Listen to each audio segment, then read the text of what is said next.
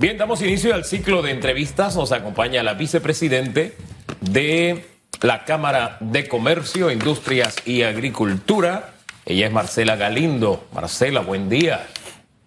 Muy buenos días, Susan y Hugo. Muchas gracias por tenernos aquí en su programa y por poder compartir con su teleaudiencia. Bienvenida y gracias por presentar esa sonrisa. Es el pasaporte para estar aquí. Decía mi abuela, al mal tiempo, buena cara. Hay que sonreír.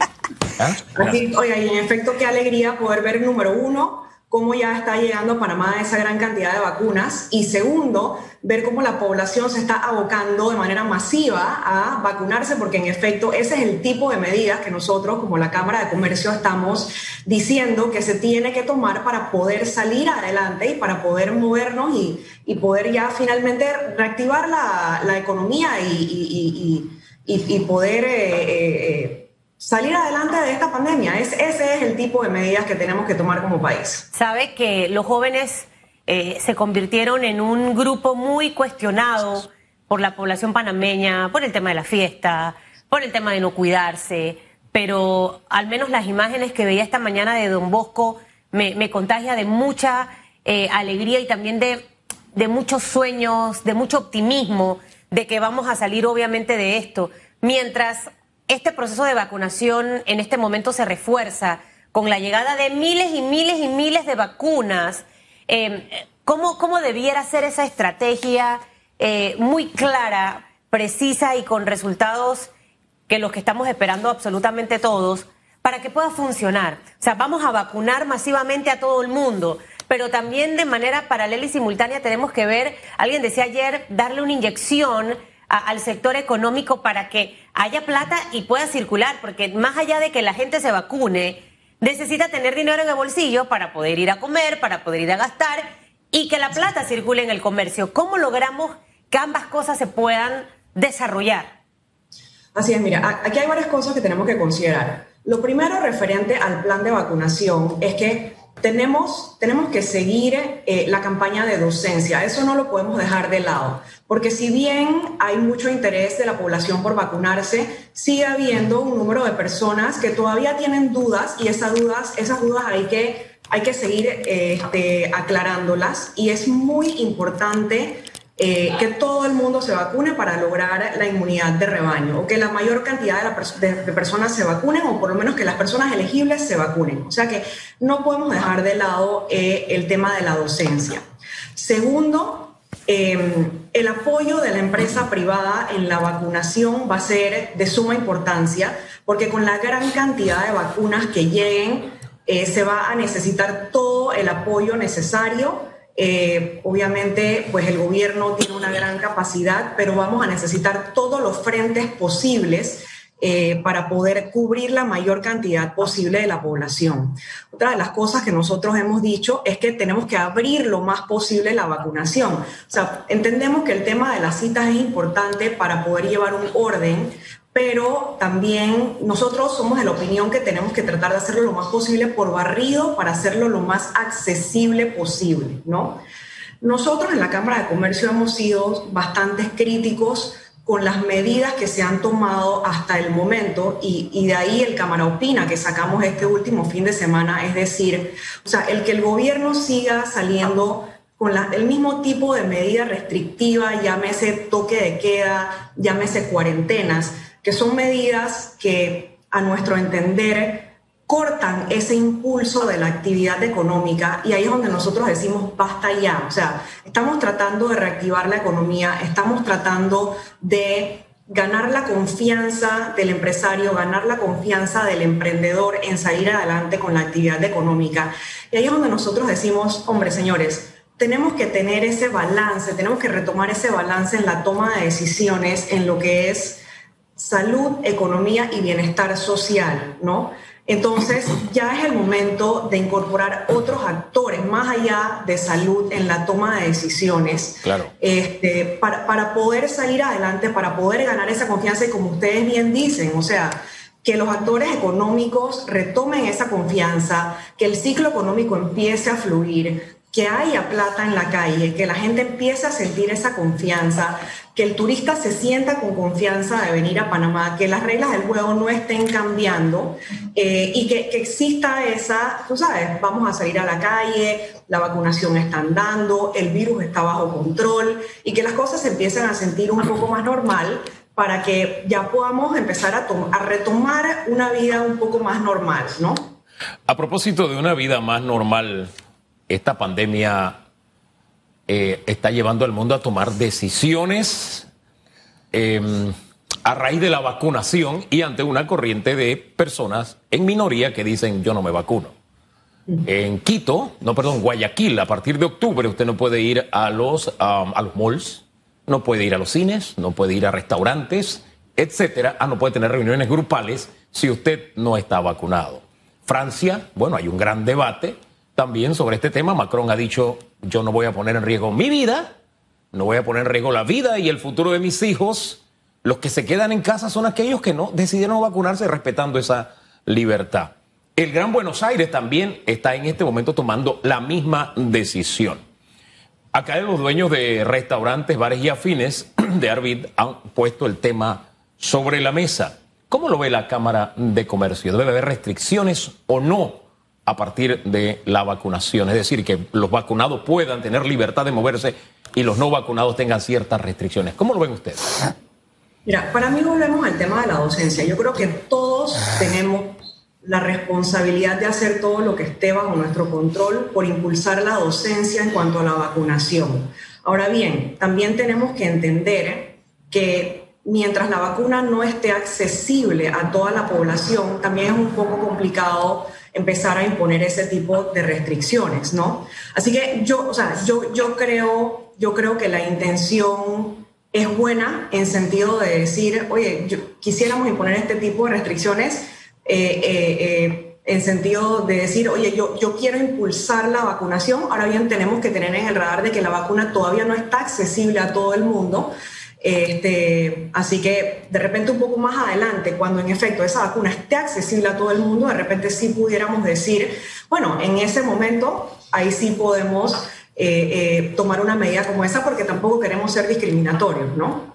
Ahora, las políticas económicas en este momento para el sector empresarial están claras. El comunicado de la Cámara de Comercio para mí fue muy atinado el fin de semana. Eh, hay una crisis socioeconómica en el país. Eh, el sector empresarial pequeño, mediano y grande está preocupado. Ayer conversábamos con el señor Maduro del sector turismo eh, y definitivamente que los números no son tan alentadores. Luego conversamos con un especialista en tema de trabajo y ese 18% puede seguir aumentando si no actuamos y reaccionamos en este momento. Por eso le, preguntaba hace un rato que cómo debe ir de forma paralela ambas cosas, el proceso de vacunación y qué debe corregir el gobierno actual en materia económica, ese plan, esa estrategia que en teoría existe, para que podamos eh, eh, ver mejores días. Eh, lo que están esperando los empresarios, dueños de mini fondas, restaurantes, es que los clientes lleguen y no que toda la comida se les llegue y que tengan que decirle a otro empleado, no vengas esta semana. Em, y que usted vaya viendo que cierran, cierran, cierran local. Eso es lo que no podemos permitir que se siga eh, dando. ¿Cómo logramos esto? ¿Sienten ustedes que el gobierno está claro con su estrategia o que no está funcionando? Ustedes entregaron un paquetón de más de 40 iniciativas y sinceramente yo no veo que eso esté avanzando a pasos agigantados, que es lo que necesitamos en este momento. La gente quiere y necesita trabajar. Así es, Susan. La verdad que, bueno, como tú ya mencionaste, o sea, el, desempleo ha pasado de un 7% a un 18%. Estas son cifras complicadas. Este, el Producto Interno Bruto en el primer trimestre del año ha, estado un menos 8.5% versus el año anterior. Ahora bien, el último trimestre del año pasado estuvo un menos 10.4%, o sea que si ves de un menos 10.4% a un menos 8.5%, por más contradictorio que suene, eh, se ha reducido un poco la brecha. Ahora bien, la, esa reducción no ha sido tan, tan acelerada como hubiéramos querido la situación sigue estando complicada. Ha habido sectores de la economía que se han desempeñado positivamente, ha habido otros sectores que se han desempeñado negativamente y los que están golpeados están golpeados. Como tú bien has mencionado, nosotros presentamos un paquete eh, de propuestas a las cuales se les ha estado dando seguimiento no ha estado avanzando tan rápido como hemos querido. Hemos estado en constante comunicación con el gobierno dándole seguimiento a estas y en ese sentido seguimos dándole seguimiento a estas propuestas. Eh, nosotros seguimos proyectando un crecimiento positivo del 8.2% para finales de este año y seguiremos en esas comunicaciones y en esa coordinación con el gobierno. Ahora bien, una de las cosas que nos preocupa también es que más allá de eh, los indicadores económicos, eh, y esto es algo que, que, de repente le toca mucho a la población, estos, este deterioro en las variables económicas resulta un deterioro de las variables sociales también. Y una de las cosas que vemos con preocupación es que indicadores como la violencia doméstica, como el maltrato a menores y como las denuncias por violación han aumentado en lo que va del año también. Entonces, Todas estas son cosas que tenemos que tener en el contexto global eh, y, que le hacemos un llamado de atención al gobierno para que más allá de ver solamente la parte económica, tomemos en consideración la parte social también, ¿no? Eh, y, que digamos que si este es eh, el componente que tenemos que tener en consideración para terminar de empujar estas medidas, y terminar de salir adelante y terminar, como quien dice en buen panameño, de ponernos las pilas y de, y de, salir adelante, entonces que lo tomemos en consideración, porque no solamente la parte económica está sufriendo, sino la parte social y la parte de nuestras familias está sufriendo también, ¿no? Así que tenemos que juntarnos todos como panameños y tenemos que salir adelante y tenemos que trabajar por el bienestar de nuestro país. ¿Sabe que es el tema de la violencia? Eh, también nos sumamos a esa preocupación mucho más cuando el país es testigo o fue testigo este fin de semana de una escena que no debe repetirse en ningún hogar panameño. De un hombre violentamente golpeando a una mujer, pateándola. Una mujer fuerte, porque después de un hombre pegaduro. Oiga, y la mujer se paró, qué sé yo, todos somos testigos de ese video. Y que después nos, nos digan, no, es que no pudimos hacer nada porque ella no denunció. Eh, eh, eso no, esas cosas no pueden quedarse como una mera anécdota y todo el país ser testigo, ¿no le parece a usted? Sí, sí, absolutamente lamentable. Cualquier tema de violencia doméstica, cualquier tema de maltrato a menores es absolutamente lamentable y debe ser castigado con las peores penas que pueda haber en nuestro sistema de justicia. Ayer, precisamente a partir de la conversación que teníamos con el sector hotelero, eh, se confesaban frustrados, decepcionados y preocupados por la situación del sector. ¿Ustedes coinciden con estos calificativos o cómo ven ustedes la situación? Sí, definitivamente. El sector turismo ha sido uno de los sectores más golpeados a lo largo de la pandemia. De hecho, el sector, el sector hotelero eh, únicamente ha podido reactivar eh, el 15% de sus contratos de trabajo y actualmente solamente tiene el 38% de sus hospedajes eh, funcionando. Eh, y nosotros hemos eh, cuestionado fuertemente lo que sucede en el aeropuerto de Tocumen a la hora del ingreso de los turistas, este, sobre todo de los turistas considerados de los países de alto riesgo. Eh, y nosotros estamos en constante conversación y comunicación con el ministro de Salud, siempre referente a estos temas, eh, tratando de impulsar que se flexibilicen y que se levanten un poco las restricciones, porque les pongo un ejemplo, ¿no? Nosotros en Panamá ahora mismo estamos iniciando lo que es la promoción este, comercial de Panamá. Tuvimos en el mes de mayo, tuvimos al ministro de Turismo en la feria de Fitur en España, que es una de las ferias de turismo más importantes del mundo. Este, hace poco tuvimos al presidente en Texas haciendo promoción comercial del país. Ahora mismo eh, tenemos em, a un grupo del gobierno y un grupo de empresarios en el Perú. Bueno, no es, un, no es un tema turístico, pero es un tema comercial. Eh, y a lo que voy es que estamos iniciando todas estas rondas de promoción comercial, eh, promoción turística, etcétera, etcétera. Pero entonces tenemos que ser cónsonos en el mensaje que mandamos como país. Nos está, por un lado nos estamos promocionando, pero entonces por otro lado tenemos toda esta serie de restricciones desde el punto de vista de salud, que como bien mencionábamos ayer en una reunión, el turista no planifica sus viajes de ya para allá. El turista hoy día está planificando sus viajes del 2022, ¿no? Entonces, tenemos que tener una estrategia como país. No puede ser que nos estemos vendiendo diciendo que tenemos, sabes, que, que, Panamá es el mejor destino, etcétera, etcétera. Pero entonces cuando el turista llega al país se lleva una mala impresión, se lleva una mala experiencia. Entonces ese turista no queda con ganas de volver al país, ¿no? Entonces, por un lado tenemos una estrategia de turismo muy buena, muy sólida muy consona, pero entonces tiene que ser acompañada de la estrategia de salud, ¿no? Eh, eh, para poder tener una, una, buena impresión de país y, y, para poder tener una, para poder ser cónsonos en ese mensaje. Escuchándola, ¿ustedes sí eh, consideran que tenemos una estrategia de turismo? se lo pregunto porque ayer el señor Maduro hablaba de que no tenemos una estrategia en realidad en este momento como país. Y todos conocemos las, las deficiencias que hemos tenido en anteriores administraciones, en donde esa estrategia turística tanto nacional como internacional, nunca se ha desarrollado. Eh, al inicio de esta administración, el actual administrador de turismo arrancó con una campaña muy buena el tema de Mariano Rivera, eso luego fue como desinflándose, somos como expertos en volvernos efervescentes y estar súper activos, pero las cosas tienen que ser constantes. Si no hay constancia, no vamos a tener resultados positivos. Eh, no sé si el ir a la feria, que es bueno, es suficiente hacer otras cosas. El panameño se está yendo a vacacionar a otros lugares que tienen condiciones totalmente distintas y definitivamente hablar de que hay un 62% del sector hotelero cerrado con probabilidades de que muchos no vuelvan a abrir, eso es preocupante. Bueno, nosotros pensamos que el plan estratégico de turismo que ha desarrollado el ministro Esquilce es un plan bastante bueno, bastante bien pensado, que tiene, que ha identificado unos factores diferenciadores bastante buenos. Eh, lo que pasa es que está ahí, está en el plan, no se ha logrado una ejecución todavía, ¿no?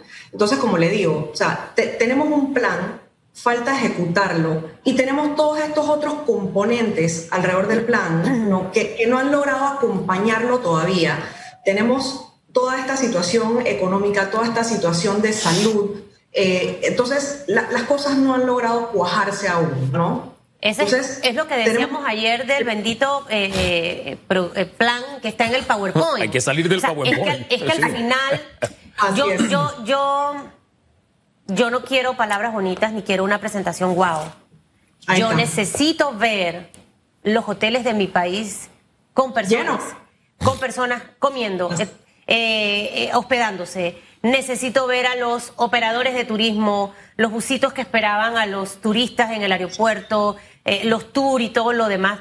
Eso es lo que necesitamos y empezar a ver realmente que, nos visitan muchos extranjeros. Entonces, al final, en este país somos tan expertos en presentar planes, por eso me felicitan y me dicen, oh, wow, Susan, qué presentación. Pero no, yo necesito ver los resultados. O sea, si el plan va de la mano con 80% de los hoteles ya han abierto su puerta, entonces ahora sí te felicito, Skilse. Ahí sí te voy a felicitar. como dice el, dicho de los hoteleros, heads in beds, cabezas en las camas. Así tiene que ser. Entonces, ¿cómo lograr que se ejecute? Porque pienso que también el paquetón que digo yo de 40 propuestas, de más de 40 propuestas que ustedes entregaron, eso hay que empujarlo. O sea, no se puede quedar simplemente en un escritorio o, en un, en un eh, currículum vitae que diga la Cámara de Comercio ha hecho estos aportes. No, tiene que verse en ejecución y ver los resultados y empezar a medirlos. ¿Cómo lograr que eso pase? Que ya no sería de las palabras, sino del papel al hecho. Oigan, yo quisiera dejarlo con un mensaje un poco positivo al final de la entrevista para que, bueno, para que tampoco nos vayamos así con un mensaje amargo, ¿no? Bueno, sí. sí, sí. Y es que, mira, el, mensaje con, el que yo quisiera dejarlos es que, a ver, eh, de parte de la Cámara de Comercio yo creo que a veces es fácil pensar que, que la Cámara de Comercio a veces representa únicamente, digamos, los grandes poderes económicos del país. Pero yo quisiera decirles que la Cámara de Comercio es, es un espejo de la economía del país y en ese sentido, este, nuestra membresía está compuesta alrededor de un 70 a un 75% de pequeñas y medianas empresas. Y, para que vean un poco también lo, lo activos que somos nosotros en la Cámara, ¿no? Entonces, en este momento donde la pandemia ha tenido tanto impacto en el, en el empleo y ha llevado a tanta gente a este famoso tema del, reinventarse este, y que ha llevado a tanta gente al, al emprendimiento, nosotros estamos apoyando o apostando muchísimo a al tema de la educación y al tema de, del apoyo en el emprendimiento. Y como ustedes pueden haber visto la semana pasada, eh, nosotros hicimos el lanzamiento de nuestro Centro de Formación Profesional y Desarrollo Empresarial. Eh, y lo que estamos buscando eh, mediante el lanzamiento de este centro es apoyar mediante educación continua y educación de calidad realmente a todos los que podamos, no solamente a empresas miembros, sino a la población en general. Y entonces eh, estamos ofreciendo, como les digo, planes de educación para empresas miembros de la Cámara y para cualquier persona en general. Eh, algunos planes son gratuitos, algunos planes son pagados, pero planes de muy bajo costo, muy accesibles. Eh, y estamos buscando promover desarrollo integral, desarrollo sostenible, estamos buscando apoyar a individuos, estamos buscando apoyar a empresas, queremos fortalecer competitividad, queremos aumentar productividad, queremos promover el crecimiento, queremos apoyar el espíritu empresarial, eh, queremos incentivar iniciativas de negocio y queremos incentivar a los emprendedores. Así es que queremos mostrar una cámara muy activa, muy proactiva, queremos apoyar a esos emprendedores eh, y queremos apoyar al individuo en general, ¿no? Así es que en ese sentido los, los invitamos a, a, todos los interesados a visitar la, la, página web de la Cámara de Comercio este, y, y a, las personas a educarse, a, atreverse, a sumarse al emprendimiento, porque esa es una manera de apoyar a la economía también, ¿no? Eh, y ayudar a, a que siga rodando la bola, la bola de la economía. De eso se trata y cerramos con, esa, con ese llamado, con esa nota de optimismo, porque al fin y al cabo este momento pasará y tenemos que prepararnos. Y no podemos eh, seguir haciendo lo mismo. Ese es el sinónimo de locura. Tenemos que innovar, tenemos que reinventarnos. Hay que prepararse, educarse. Y la mejor forma es precisamente Pero preparándonos, educándonos. El gobierno ponerse en las pilas. Si yo fuera la maestra, yo sí no voy a decir nada bonito. Ahí tenemos una tarea pendiente y hay que ponerse en las pilas. Mientras la gente se prepare, fine. Pero si no hay oportunidades para que ese emprendedor pueda hacer su negocio, porque al final no le va a ser efectivo, de nada sirve. Así que ese paquete ya tiene que estar ejecutándose. Rapidez. Marcela, gracias. Que tenga buen gracias. día. Gracias. Muchas gracias a ustedes. Hasta luego. Marcela Galindo, ella es vicepresidente de la Cámara de Comercio.